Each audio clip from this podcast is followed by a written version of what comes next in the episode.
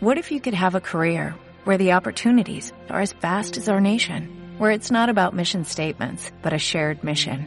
At U.S. Customs and Border Protection, we go beyond to protect more than borders, from ship to shore, air to ground, cities to local communities. CBP agents and officers are keeping people safe. Join U.S. Customs and Border Protection and go beyond for something far greater than yourself. Learn more at cbp.gov/careers. La manera más fácil de viajar, el método más barato para transportarse. Si leer es un vicio para ti, en Pájaro Periférico hablamos sobre libros y autores.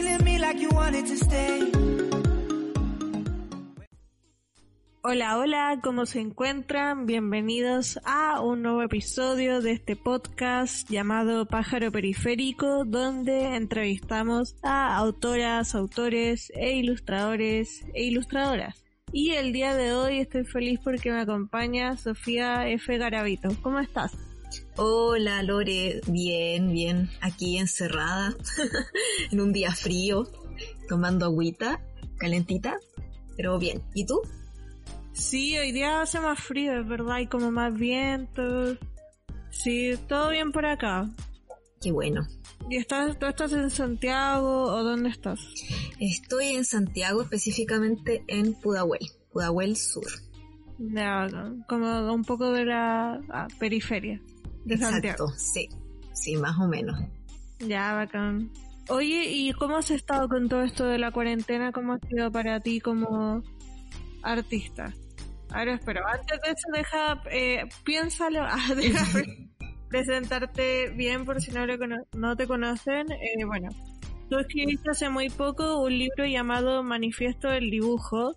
Lo sacaste por la editorial Alquimia y bueno, también has hecho fanzines, has, has como hecho otras colaboraciones. De hecho, yo no me acordaba, pero tú ilustraste el fanzine de la Arely Uribe. Sí, Sí, yo no me acordaba, pero tengo ese fanzine.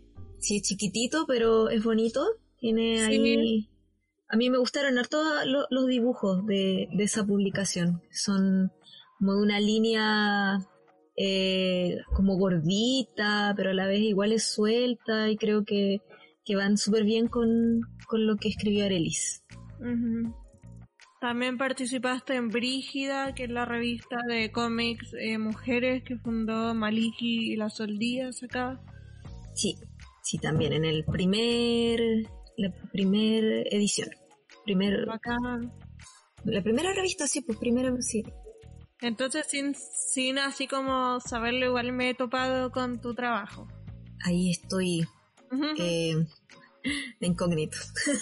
Eh, sí, no es bacán. Bueno, todo el mundo de la literatura, la escritura la ilustración igual no son tan grandes, entonces creo que pasa tarde o temprano. Sí.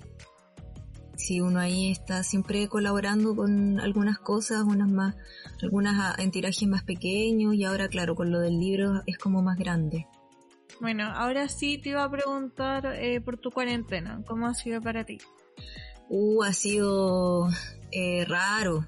O sea, mm, creo que estuve súper afectada anímicamente, eh, sobre todo en, en abril. Y después ya un poco me calmé. Eh, tristemente creo que uno se acostumbra un poco. Y ahora último me he sentido particularmente cansada.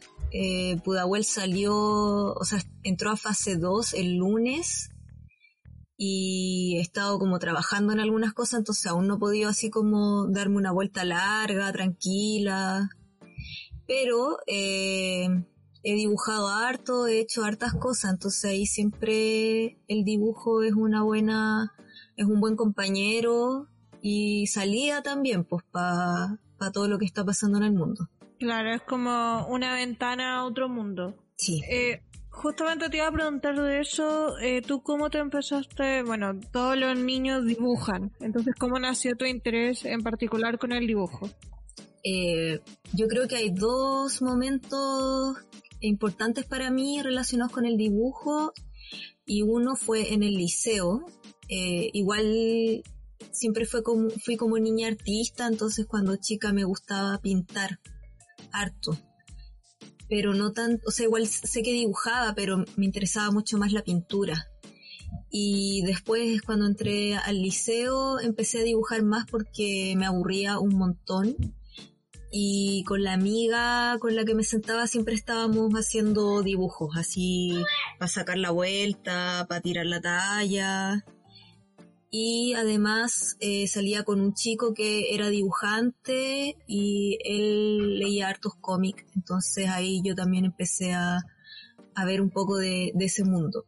Y después en la universidad me pasó que el tercer año más o menos de, la carrera, que estudié artes visuales, la licenciatura, me empecé a cuestionar mucho qué estaba haciendo. Eh, no, no le perdió por un tiempo mucho sentido estar en, arte y eh, a mí me gustaba dibujar, ya venía con todo esto del dibujo desde el, desde el liceo, desde primero medio, pero no sabía qué hacer con el dibujo. Y ahí cuando me empecé a meter más en, el, en la onda de la narrativa gráfica, de ver a los trabajos de Sol Díaz o de revisar blog, por ejemplo, en ese tiempo, seguía harto el blog del Garbo, de la Power Paola, y eso de a poquito me empezó a encaminar. Esos eran como los primeros referentes que tenía. Sí, o sea, claro, me acuerdo que en algún momento eventualmente leí Mampato, eh, ¿Qué, más? ¿Qué otro cómic? Creo que ese principalmente cuando, cuando era chica. Y, después era todo esto de, tener un computador y, ser más independiente en la búsqueda de los gustos. Entonces me acuerdo de, pasar harto tiempo mirando blogs. Blogs. Blogspot. como que eso era tu... El internet era como tu ventana a este mundo. Sí, un acercamiento muy amable. O sea, yo creo que el inicio de las redes sociales eh, permitió muchas cosas y hasta el día de hoy permite hartas cosas. Mostrar el trabajo, visibilizarlo, dar espacios que, que antes no estaban para los autores y autoras. Entonces, claro, recuerdo que fue importante eh, en este proceso de búsqueda personal estar en internet mirando, después decidir participar de eso, no sé, por ejemplo, con Flickr, y em, también ir a la biblioteca de Santiago. Yo siempre cuento esto, eh, empezar a visitar la biblioteca de Santiago fue para mí súper revelador porque el acceso a los libros, bueno, ahora ya siendo adulta los puedo comprar, pero siendo adolescente los libros igual son caros. Eh, y los libros ilustrados ahora también son más populares que, antes. Entonces, ir a la Biblioteca Santiago, pasar a la sección más 18, ver los libros de Robert Crumb, o encontrar a la Maliki, o ir a la sección juvenil y toparte con cómics que te podías llevar a la casa, fue un gran descubrimiento. Y hasta hace poco en realidad, pues si no fuera por la cuarentena, igual siempre he ido a la Biblioteca de Santiago.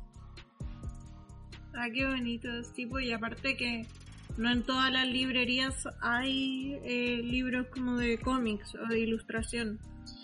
Claro, o sea, con el tema de, que cerró Plop también, eso ha ido perdiendo, entre comillas, espacio y en general yo los libros, por ejemplo, que me compro ilustrados, los compro por internet, como en Busca Libre. Sí, pensaba que yo también a la Maliki cuando la... Porque también la entrevista hace mucho tiempo, como cuando empecé con el podcast, me acuerdo. Eh, también sus libros los, conseguí en la biblioteca de Santiago, como que también los pedí prestados y estaban como la mayoría ahí. Entonces eso fue como, me pareció muy bueno, porque claro, era como fue mi, como mi recurso más fácil de obtener los libros, como sin tener que hacer un gasto como tan grande. Hacer un gasto al final.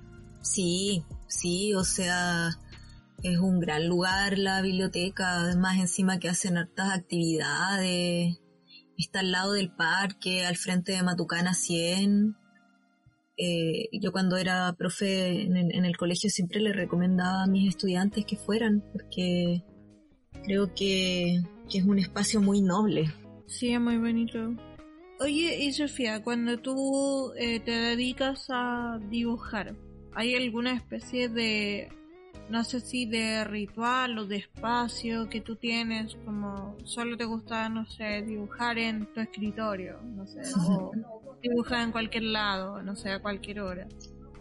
Eh, a ver, yo creo que, que he aprendido a adaptarme a todos los espacios porque siempre he carecido un poco de espacio, excepto antes, antes de la cuarentena tuve un, un, taller con unas amigas, después estuve en una casa donde tenía taller y compartía con, también con unas amigas y era genial tener ese espacio de trabajo, pero durante mucho tiempo no lo tuve porque estaba en la casa de mis padres, en la que estoy de nuevo, que es una casa chiquitita. Entonces siempre eh, he tomado como la postura de yo puedo hacer lo que hago donde sea y como sea. Entonces trato de no tener tantos rituales mañosos, porque por ejemplo ahora estoy en la casa de mis papás y hay poco espacio y trabajo en el living, en una mesa blanca chica que a veces comparto con, con mi mamá, que hace clases también y que hace unos amigurumis y cosas así y donde en una casa que también hay ruido. Entonces, como te había contado antes de iniciar el podcast, está mi hermano chico, que es el más bullicioso. Hay otra hermana, pero no mete tanta bulla. Pero sí, igual tengo, mira, por ejemplo, antes de, estar acá me gustaba mucho trabajar en la noche. Creo que era eh, mucho más activa eh, quedarme hasta, hasta tarde dibujando pero estando acá no se puede, entonces trato de empezar a trabajar a las a partir de las 3 de la tarde más o menos. Y eh, me gusta ahora, o sea, me encanta sentarme, tomar algo calentito como un té, un café o agüita. Y las últimas semanas, como he estado con, con el humor un poco bajo, dibujo comiendo chocolate. es como un, un regalo que me hago. Así que esa podría ser la rutina más, más ah. reciente que llevo. Qué buena.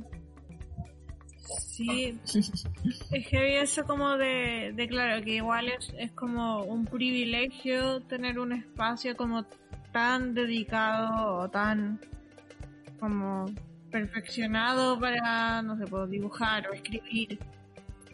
Sí, o sea, en un mundo paralelo uno quisiera que siempre estuviera en las condiciones ideales, pues para crear con tranquilidad, con silencio o qué sé yo, pero no, no es así en estos, tal vez, yo creo que tuve eso, una buena temporada, ahora las cosas cambiaron, eh, pero yo creo que, que, uno puede trabajar con lo que tenga también. O sea, a veces veo en internet gente más joven eh, como reclamando porque, no sé, no tienen tantos insumos tecnológicos.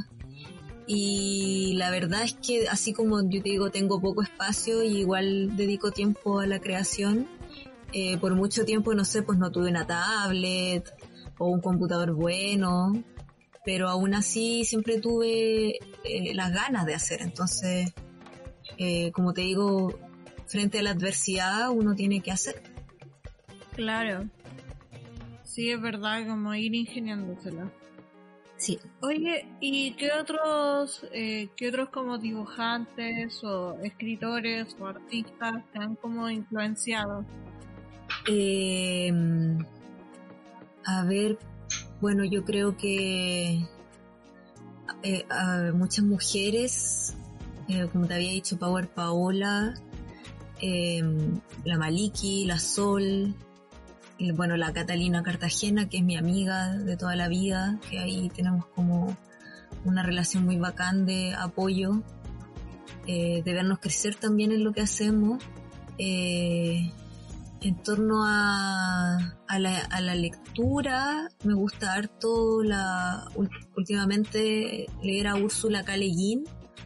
Eh, ella es, una escritora, una escritora de ciencia ficción y fantasía y me pareció muy inspirador su, su trabajo, o sea, cómo ella crea mundos, cómo se sumerge en ellos, los personajes, las tramas, eh, son súper admirables. Me gusta harto también la, la Nona Fernández. Eh, no sé si son referentes que se ven en mi trabajo, no creo, pero sí hay una fuerza creativa en estas escritoras que a mí me, me deslumbra y donde encuentro como una inspiración media energética también, como, o oh, si esta persona hizo tal cosa, ¿por qué, porque yo no podría también llegar a, gestar un proyecto, armar algo, crear una novela, cosas así? Sí, eso es lo bacán, como que otra gente, como tú dices, como también de no solo escritoras, sino que de tus mismas eh, compañeras o colegas, que bueno, también un poco de lo que se trata tu libro, te dan como la mm. inspiración. Sí, sí, absolutamente. O sea, yo creo que el libro está harto ligado con, con eso, como con reconocerse en les otros también. En los colegas, eh, que no, no todos son mis amigos, los que están presentes en el libro, pero sí personas que me interesaban su, sus trabajos. Sí, te iba a preguntar respecto a eso, ya como hablando más del libro en sí, el libro se llama Manifiesto del Dibujo, Panorama de la Gráfica Chilena Actual. Y parte de, la premisa que tú eh, le preguntas a, a varios de tus colegas, ¿por qué dibujan? Sí. Y yo lo encontré muy interesante porque parte con un prólogo tuyo que habla de, de que dibujar es como al final lo más como antiproducente de algún modo en una sociedad que te pide como eh, monetizar de algún modo o, crear cosas que tengan como un valor eh, monetario. Sí. Y que claro, entonces eso me pareció muy eh, como bonito, no sé, como, como una manifestación. Mm. Sí, o sea, eh, parte de las artes visuales es eso, o sea, yo creo que, que como todo ya hay un mercado para todo. O sea, eh, no sé, pues hay dibujantes que son influencers, que son representados por marcas o, o hay ferias de dibujo que están auspiciadas por marcas y también se crea un nicho, el mercado termina o no, no, termina absorbiéndolo porque igual eh, hay espacios de resistencia, pero sí lo transforma en, en un negocio y saca provecho de eso, pues un poco lo que pasa también con el feminismo y con, con las frases que después tú pilláis en el mall, pues en la ropa. Pero creo que eh, las personas que, que, están en el libro y que obviamente hay unas que trabajan eh, de, eh, de, ilustradores, como ilustradores, ilustradoras, eh, diseñadores, diseñadoras y que hay ahí un sueldo, pero no, no es un tema de lucro. Em, sí me, me daba esta curiosidad de saber por qué tal como decías tú, si todos dibujamos cuando niñes, ¿por qué se sigue haciendo cuando tienes, no sé, por 35 años, ¿cachai? ¿Qué, te llevó a eso y por qué también? me parece que la pregunta también es ambigua. Eh, cuando yo los entrevistaba era un poco como dame los motivos por qué tú dibujas, pero también por qué le dirías a otro que dibujara. Entonces, eh, en eso también se formó una relación media, media pedagógica. Y creo que, que las artes visuales eh, que dibujar, que llevar a cabo una expresión artística, em, tiene que ver con un disfrute, o sea, ver una película, por ejemplo, eh, leer un libro, un, disfrute estético, un disfrute del alma, eh, o algo incluso asociado con el ocio. Uno puede leer porque, porque te parece divertido o relajante. Entonces, eso era uno de los objetivos que, esperaba encontrar en las respuestas, como eh, dibujar porque hay un proceso espiritual en torno a eso. Sí, y también pensaba harto eh, en que tú mencionabas también que dibujar era muy democrático, porque solo requiere una hoja y un papel. Sí. Porque claro, tú en un momento contabas como tu historia personal también y pensabas como quizás dedicarte a la fotografía, pero te das cuenta que era como muy costoso por los materiales que requerían. Sí. Sí, o sea, es lo que te contaba recién, No, no tienes un espacio, pero tienes que hacerte de esa manera eh, un lugar, aunque sea un lugar pequeño, aunque tu espacio sea eh, solo la libreta y un pedazo de, mesa. Y lo mismo, eh, a mí me he ido especializando con el tiempo en, talleres que, que, están enfocados principalmente en hacia personas que no, que son amateurs del dibujo, que en general tienen muchas inseguridades en torno a lo que hacen y, estos talleres eh, buscan que esas personas retomen la actividad de dibujar y que se empoderen un poco de sus propias, de sus propias creaciones, que, se sientan seguros y tranquilos. Entonces, eh, por eso también hablo de que solo, para dibujar solo necesitas lápiz y papel, porque no necesitas tanto tener una Wacom o un iPad, que obvio que van a ser eh, elementos que te van a servir en tu trabajo, que sí, puedes sacar mucho provecho de eso, pero también puedes hacer un dibujo increíble con muy pequeños trazos, simples trazos, y ocupando una hoja de cuaderno y un lápiz HB. Hmm. Sí, es como el fútbol un poco de los deportes, porque en el fútbol siempre dicen que es como más democrático porque es solo una pelota. Claro. Sí, o sea, sí, yo creo que... Eh, claro, no sé, si te pones a pensar, por ejemplo, en la pintura, la pintura es hermosa y, y, increíble en sus resultados, pero para pintar en óleo igual hay que tener más plata, yo creo que, o para ser pintor, para que para ser un dibujante, pues, ¿cachai? La, la inversión en los materiales igual es, mucho mayor probablemente. Claro, va aumentando los costos dependiendo con lo que tú quieras experimentar. Claro, sí. Oye, y bueno, siguiendo ya después con lo que dijeron eh, tus colegas, tus entrevistados, eh, ¿cómo fue entrevistarlos? Como que, ¿Qué te pasó con la entrevista? Eh, fue un proceso muy entretenido, la verdad. mi, mi, idea principal era poder entrevistarlos a todos en, de forma presencial, pero eso no se pudo por, por los tiempos de, de creación del libro y porque lo postulamos a un fondo también pero eh, a muchos de ellos los pude entrevistar así y era muy entrete porque nos juntábamos a tomar once generalmente y, y entre, bueno, primero hablábamos de cualquier cosa hasta que llegaba ese momento de, de, bueno, ¿por qué dibujas? Y ahí yo los grababa y luego tenía que escuchar la grabación, traspasarla y echarle una revisada porque no es lo mismo mandar una pregunta escrita que, cuando uno está conversando. Entonces la, editaba con, eh, para que quedara eh, en el escrito como un texto y luego se las enviaba y ahí me daban el visto bueno. Mm. Ah, bueno, y entre medio de eso también les, cuando después de, del audio eh, les sacaba una foto. Y si no, como te, como te decía, algunos los contacté por, por mail, entonces me, me enviaban una foto y me enviaban el texto escrito. ¿Y ahí tú los dibujabas? Sí.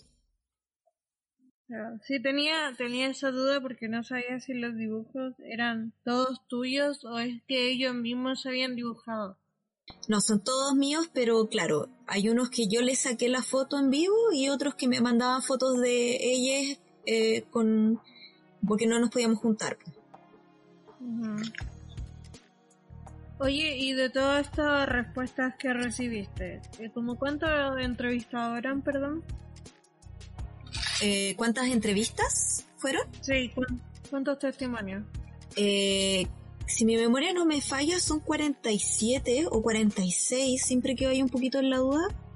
Pero mi meta era llegar a los 50. Y bueno, como hay personas que no respondieron, y como te decía por temas del fondo del libro lo dejamos ahí en esa cantidad. Y por otro lado igual llega a un punto sentí que se podían repetir mucho la, las ideas. Entonces me parece que igual la, eh, había que tener variedad y, y de repente claro ser muy repetitivo no sé si iba a enriquecer el libro Claro, sí, porque al final es, como una página o menos de una página las respuestas que te dan. A veces. A veces, bueno, yo creo que depende de la personalidad de la persona.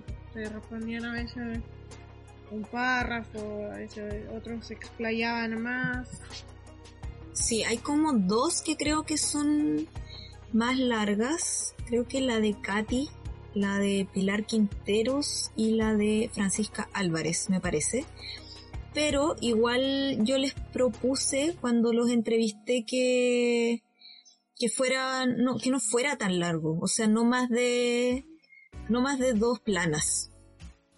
Eh, idealmente así como máximo una, una plana. Oye, ¿y de, de toda esta respuesta hubo alguna que te sorprendió más? Así como que te hizo sentido, no sé, te llamó la atención. Sí, la verdad es que una de las respuestas que más caló hondo para mí es la de Pilar Quinteros. En primer lugar porque para mí fue toda una experiencia entrevistarla. Pilar es una artista de una gran trayectoria. Eh, era todo como un personaje en la universidad. Yo no sé si ella lo sabe, pero, pero uno la miraba con mucho respeto. Y ella, junto a otras chiques, em, fundaron un colectivo que se llama el MICH, Museo mm. Internacional de Chile. Y, mm, y el hecho de contactarme con, con ella, eh, yo fui a su taller, a visitarla, a su casa taller, y me mostró las obras que estaba haciendo y, tomamos desayuno porque fui súper temprano. Eh, para mí fue súper alucinante, la verdad, como muy y muy fan. eh, escucharla y su respuesta es súper graciosa también. Entonces, eh, creo que esa es una de las grandes respuestas y, bueno, también la, la de Catherine Subnem es una respuesta eh, súper profunda que también se hace hartos cuestionamientos en torno, por ejemplo, a lo que hablábamos de, de esto de de dame una, dame una razón, dame un motivo, dame una justificación, ¿por qué te tengo que justificar lo, lo que hago? ¿Cachai? Como porque vivimos en un sistema que, que todo lo traduce a dinero, entonces por eso me, me estás preguntando por qué lo hago cuando es una actividad que solamente me, me sirve a mí realmente y eh, me produjo mucha ternura eh, eh, la respuesta de Pelo de Lobo, que es una chica de, de Osorno, porque habla harto de... Acá, por ejemplo, dice, últimamente estoy queriendo más mi forma equívoca de hacer las cosas, como una manera de poder seguir avanzando. Tengo como dislexia de dibujo, dislexia visual como esta sensación también de inconformidad que uno tiene con lo que hace. Creo que mm. los artistas sufren harto de, eso, como... Y de repente también las mujeres con todo esto del síndrome del impostor, como de esto mm. que hice y no, no te llena tanto, o podría haber sido de otra manera. sí, esa respuesta también es interesante. Claro, estamos como muy exigentes entre nosotras. Terriblemente, sí, sí. Eso a mí también es algo que me llama la atención porque las veces que he como leído entrevistas a, a dibujantes o ilustradoras, siempre como que dicen de que como que dibujar tampoco se trata de dibujar bien. Como mm. que, o sea, bueno, tampoco que es dibujar bien, como que claro. uno siempre va a poder dibujar al final.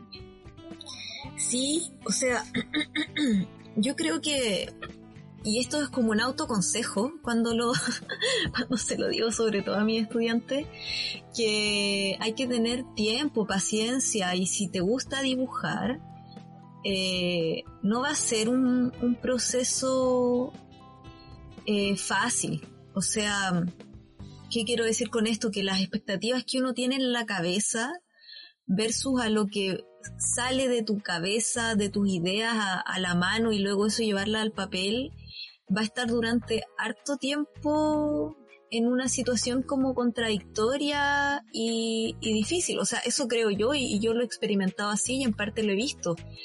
Y, me, y es un autoconsejo porque, por ejemplo, eh, siempre digo, bueno, si quieres aprender inglés eh, o si quieres aprender a tocar la guitarra, que son cosas que yo he querido hacer durante mucho tiempo, eh, vas a aprender si realmente le dedicas tiempo a eso.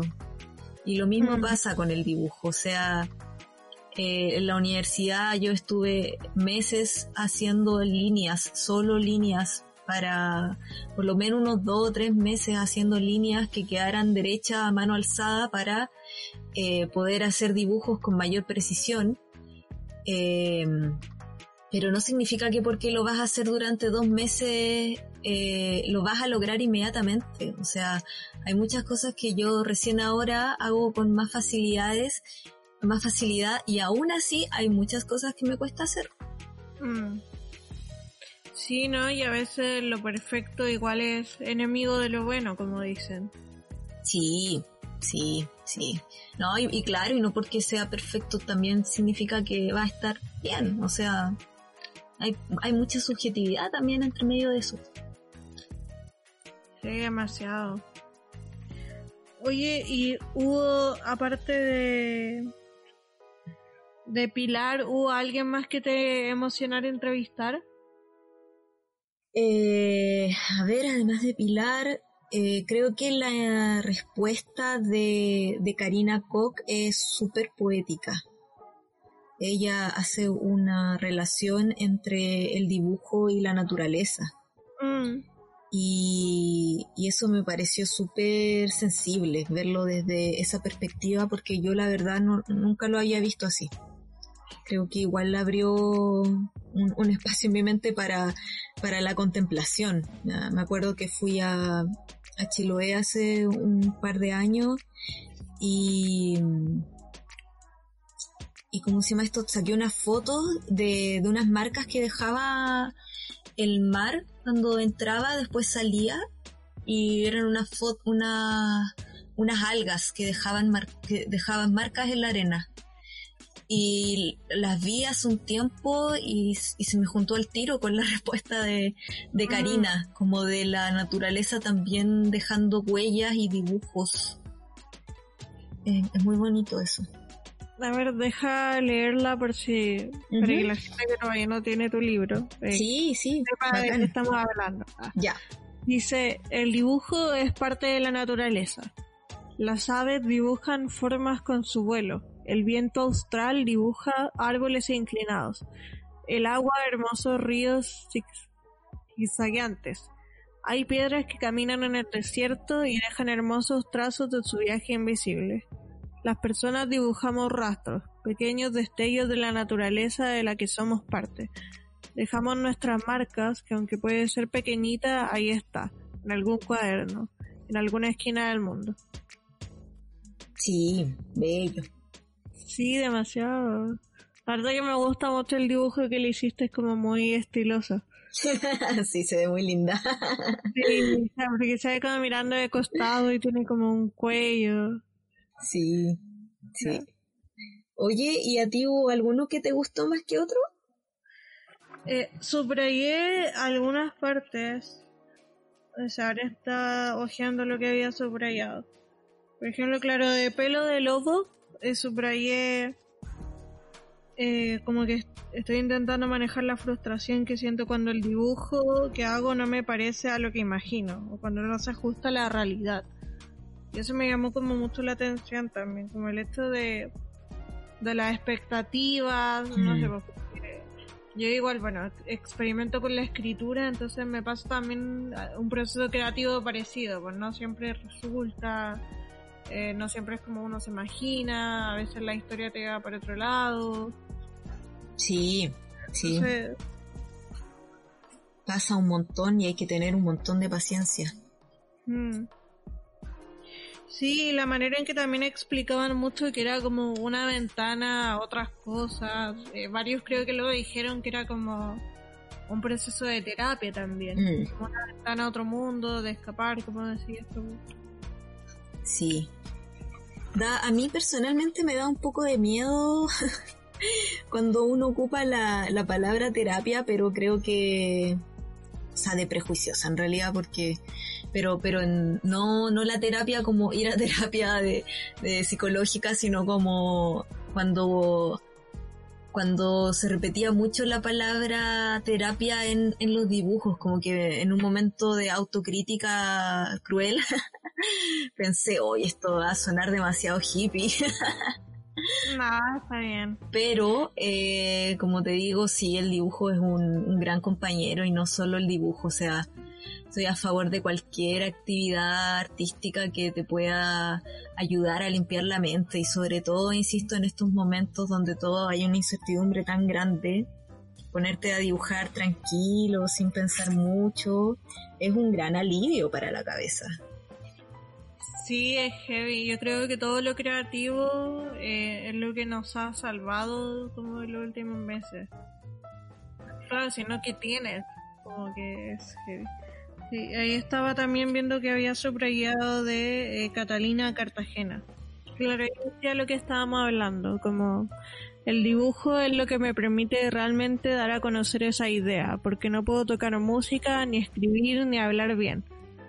Y después dice, el dibujo me tiene que acompañar toda la vida, me acomoda. Todo lo que el dibujo me ha dado parece coherente. Eh, heavy esa respuesta igual porque, claro, eh, ¿dónde está? A ver, dice... tu. En la página 37. A ver. mm. Claro, eso que dices, que leíste recién, es lo que me permite realmente dar a conocer esa idea porque no puedo tocar música, ni escribir, ni hablar bien. Es súper radical igual. Sí, de encontré un lugar, un nicho, un espacio en el cual puedo expresar mis ideas con coherencia y claro, después y se nota eso porque claro, es lo que dice que el dibujo la tiene que acompañar toda su vida, o sea, hay una decisión ahí muy importante. sí, es como un matrimonio. Sí, tal cual. Sí. No, es heavy. Que el dibujo siempre eh, los acompaña. a todos. Amén. Oye, y algo me llamó la atención eh, que en algunos dibujabais como eh, solo la persona y en otros como que había elementos o había como un poco más de, eh, no sé, el espacio, como, como la casa, no sé, eso, eh, ¿en qué momento o cómo lo ibais decidiendo?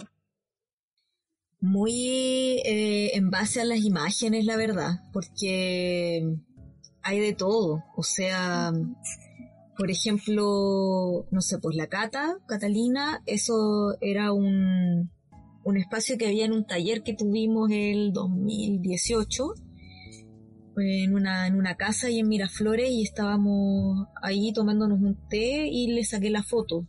Y atrás creo que no había casi nada. Eh, pero a ver, por ejemplo, ¿quién, quién más? Eh, ese mismo taller, pero en otra habitación es donde está Margarita Valdés. Y de hecho las cosas que están atrás son, son cosas de la cata.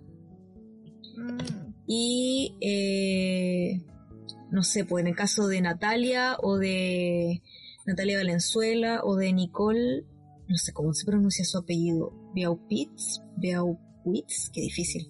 Bueno, ella fue en mi, en mi casa que vivía el año pasado y ah, efectivamente detrás no había nada, solo era una pared blanca. Pero, eh, no sé, pues hay, yo creo que tiene que ver todo un tema con decisiones de, de, de composición, o sea, igual habían dibujos, por ejemplo, eh, que tenían más cosas atrás. En el caso, por ejemplo, de la Milo Hachín, a ella le saqué esta foto en una feria de dibujo, Mm. en el Arcos que está en Peñalolén. Y había estaba ahí su stand y había caleta gente y mucho ruido visual, como para, para dibujarlo, cuando lo importante era ella. Y tal vez, claro, se hubiese visto bonito su, su stand, pero como no, no estaban como las condiciones ambientales para realmente poner eso, esos dibujos. O sea, dibujar esa otra escena. Entonces, claro, tiene que ver con, con cada caso y con la composición que se pueda formar en, en el papel. Está bacán. Oye, y dentro de la de todos los testimonios hay uno que es de Manuel Flores. Y me tinca que es tu hermano, ¿o no? Sí, sí, es mi hermano y él dibuja harto y la verdad es que, ¿cómo, cómo decirlo? Yo partí este proyecto sin pensar que se iba a transformar en un libro. Y, y cuando se lo propuse a Alquimia, después ahí fuimos dándole más, eh, más, más entrevistas, decidimos ahí la forma de que yo inicialmente, por ejemplo, quería dibujarlo, hacer todas las letras a mano, por ejemplo, porque así estaba hecho al, al principio. Yo alcancé a subir algunos, muy pocos testimonios a, a mi Instagram. Creo que el de Manuel lo alcancé a subir. Pero, o sea, imposible para el, tiempo que teníamos. Y igual un poco para volverse loco, si tampoco es necesario hacerlo todo así como tan, tan metido en, en el, en el asunto del dibujo. Pero claro, me interesaba que tener la, la opinión de Manuel y tener eh, la presencia de un niño, la verdad, como de y tan sincera y tan simple así, porque porque le gusta, porque se aburre y lo hace, porque es divertido.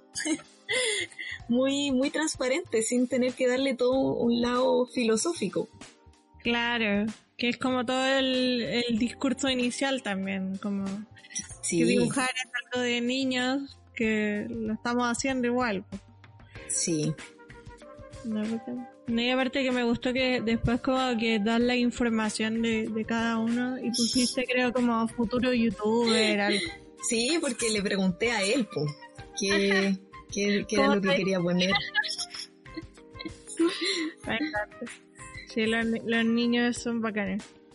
Sí, sí, son bacanes. Ya, oye, eh, bueno, ¿algo más que quieras decir de tu libro antes de pasar a la otra sección?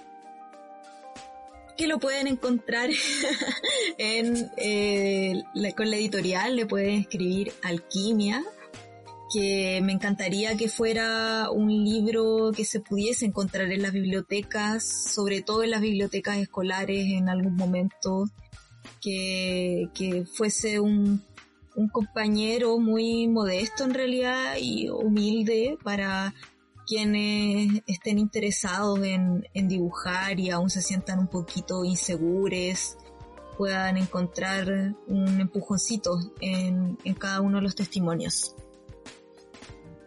Sí, yo encuentro que es muy bueno, es muy... Aparte que la, la portada es bonita, como que llama la atención, visualmente es atractivo. Sí, sí, hay gran, gran pega del, del diseñador de alquimia que es Nicolás Sagredo. Ujú. Sí, está bonito. Bueno, mira ya, en este podcast eh, tenemos una sección que se llama Pregunta Rayo. ¿Ya? Entonces, yo te pregunto una opción u otra y me tienes que decir cuál escoges. Oh, por Dios, ya, Puedes justificar si quieres. ya. Pero si no, no, me dices después como, bueno, escogí esto porque no sé. Así que eso. Ya, ¿lista? Ya, démosle. Uf, Ya, norte o sur. sur, absolutamente sur. Harry Potter o El Señor de los Anillos. El Señor de los Anillos. Vino blanco o vino tinto. Vino tinto, siempre. Ficción o no ficción. Eh, a ambos, la verdad, creo que no me puedo quedar ahí. Aquí lo voy a justificar. Eh, no, creo que los dos son, son necesarios y para distintos contextos y momentos. O sea, por ejemplo, era, te decía que estaba leyendo a la Úrsula y ha sido eh, un, un, gran escape, eh, un gran cobijo, meterse en el mundo de los magos y de las islas inventadas con sus ritos, versus también eh, otras temporadas en las que leer, no sé, pues estuve leyendo un rato a la, las cartas que le enviaba a Gabriela Mistral, a Doris Dana, oh. que es bellísimo, y también otro, otro cable a tierra ahí con el amor y el romance. Sí, qué bacán. ¿Y eso lo sacaste de un libro o como que lo encontraste en internet o cómo? Es un libro que se llama, si mi, si mi memoria, a ver, Niña Errante. Cartas a Doris Sí, lo fue muy bacán porque te voy a contar igual una anécdota. lo, lo, compré en la feria de los espejos, un señor que vende libros usados. Me costó súper barato, como tres lucas, y llegué a mi casa, abrí el libro y había cinco lucas adentro. Alguien había usado como las cinco lucas, yo imaginé como de... ¿Cómo se llama? Marcador. marcador, porque sale ahí la Gabriela. Ay, con mucha plata. Ah, ¿verdad? Más no había pensado en esa asociación. Una gran coincidencia. Eh, Qué chistoso. Sí. igual alguien tenía que tener plata para. Tenía que haber un motivo para. Ya, a ver, voy a seguir. Eh, ¿Dramaturgia o poesía? Wow, creo que dramaturgia, me cuesta caleta la poesía me, gusta, pero me cuesta. Y la dramaturgia, cuando iba a la universidad leí harto teatro y me gusta ir al teatro, no voy tanto, pero me parece un, un medio muy interesante de expresión. Mm. Ya, Tati Maldonado o Raquel Argandoña. o voy a decir Raquel Argandoña. Solo por el Kawin. Porque las dos me parecen bastante nefastas. TDN o Canal 13. Oh, qué terrible. Eh, voy a decir TVN solo por mi nostalgia de, haber tenido una infancia viendo eh, películas, eh, no sé, como Volver al Futuro o cosas así que daban. Lemebel o Bolaño. Wow. a ambos igual, pero no, a ambos sí, ambos, ambos los quiero mucho. Ya. Eh, y lo último que te, iba a preguntar era si tenías algún tipo de manía de cualquier área, no sé, puede dibujar, puede ser con el celular, los WhatsApp, los emails, el orden, no sé, lo que sea, la comida. Mira, soy súper desordenada, terriblemente desordenada. Eh, creo que he descubierto que me molesta mucho el ruido y mm. cuando vivía en Santiago Centro era terrible igual. Y eh, me gusta que me respondan los correos electrónicos tipo eh, acuso recibo o cosas así. Porque no sé si, si llegó o no llegó. y me quedo, te juro que me quedo después pensando en eso. De las inseguridades. Sí, sí. Esas son Bien. Sofía, y bueno, eh, para ir cerrando, eh, te iba a preguntar eh, si en este momento estás en algún tipo de proyecto o trabajando en algo más o estás descansando después del libro. sí. A ver, bueno, principalmente mis proyectos son los talleres. Quiero hacer ahora un nuevo taller porque ya he hecho hartos del dibujo creativo. Eh, quiero hacer uno de, de, narrativa, pero de relatos cortos, de dibujo, eh, como pequeños relatos dibujados. Y estoy, se supone que estoy empezando una novela gráfica, Uh. Sí, eh, y mi plan es que eso esté a más tardar de aquí a dos años. Así que ojalá eso, digo se supone, porque a veces igual me pongo a hacer proyectos largos y después quedan ahí medios tirados, pero con esta estoy investigando cosas, cosas, algo que nunca había hecho antes con el dibujo y me ha parecido súper interesante ese proceso y de ir registrando, buscando imágenes, así que espero que, que pueda ver la luz eventualmente. Sí, y ahí cuando lo lances tienes que volver. Sí, y ojalá no haya cuarentena en ese tiempo.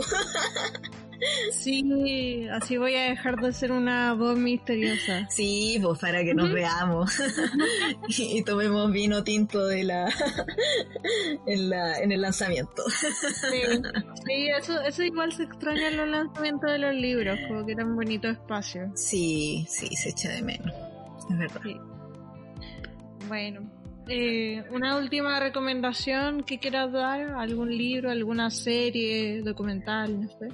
A ver, ¿qué podría ser? Vi un documental que está en una página que se llama La Lula, creo, algo así, que es de arte, La Lula TV, y es sobre una filósofa y bióloga, si mi memoria no me falla, que se llama Donna Haraway.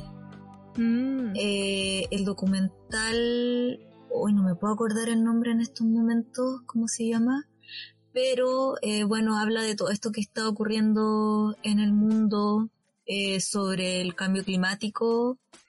Eh, sin embargo, también lo aborda desde un punto literario, que me parece muy bonito porque ella dice que es momento de cambiar los relatos de que esto como este relato tan patriarcal que, nos ha marcado, que tiene que ver con los conflictos, con las guerras, con esto también del fin del mundo y el apocalipsis, eh, se puede ver desde otra perspectiva y creo que son muchas las mujeres que, plantean eso, incluso la, Virginia Woolf, y probablemente tengan razón y, y tiene que aparecer otro tipo de discursos que yo creo que igual con el tiempo y por ejemplo con el feminismo también ha, ido tomando espacio. Sí. Y vi una charla de, de una dibujante que escribió un cómic súper bacán, que no es de tan fácil acceso, pero la charla es súper buena. Eh, se llama Lo que más me gusta son los monstruos de la de Ferry, a ver, espérate, te digo el tiro, nunca me acuerdo el nombre. Lo que más me gusta son los monstruos, se llama Emil Ferris. Sí, está en español.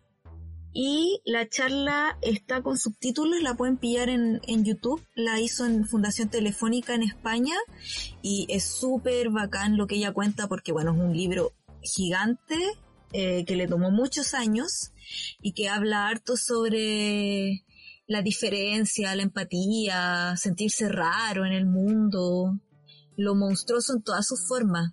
Así que también lo, lo recomiendo. Qué bacán. Sí, creo que había visto que, no sé si conoce a la Macarena Araya. No, no. Ella es una escritora. Ella había subido hace poco la imagen de ese libro. De lo que más me gusta son las más. Bueno, sí, es increíble. Una, de verdad es como una obra maestra. Sí, ya me, da más ganas de buscarlo. bueno, Sofía, muchas gracias por haber venido virtualmente y por contarnos detalles de tu libro. de nada, Lorena, muchas gracias a ti por la invitación, lo pasé súper bien. Ah, gracias. Un abracito. Un abrazo. Que estén bien todos. Chau, chau. Chau.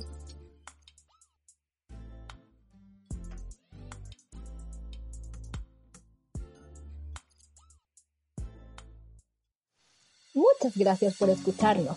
Recuerda seguirnos como Pájaro Periférico en Instagram y Facebook. Nos vemos en un próximo capítulo.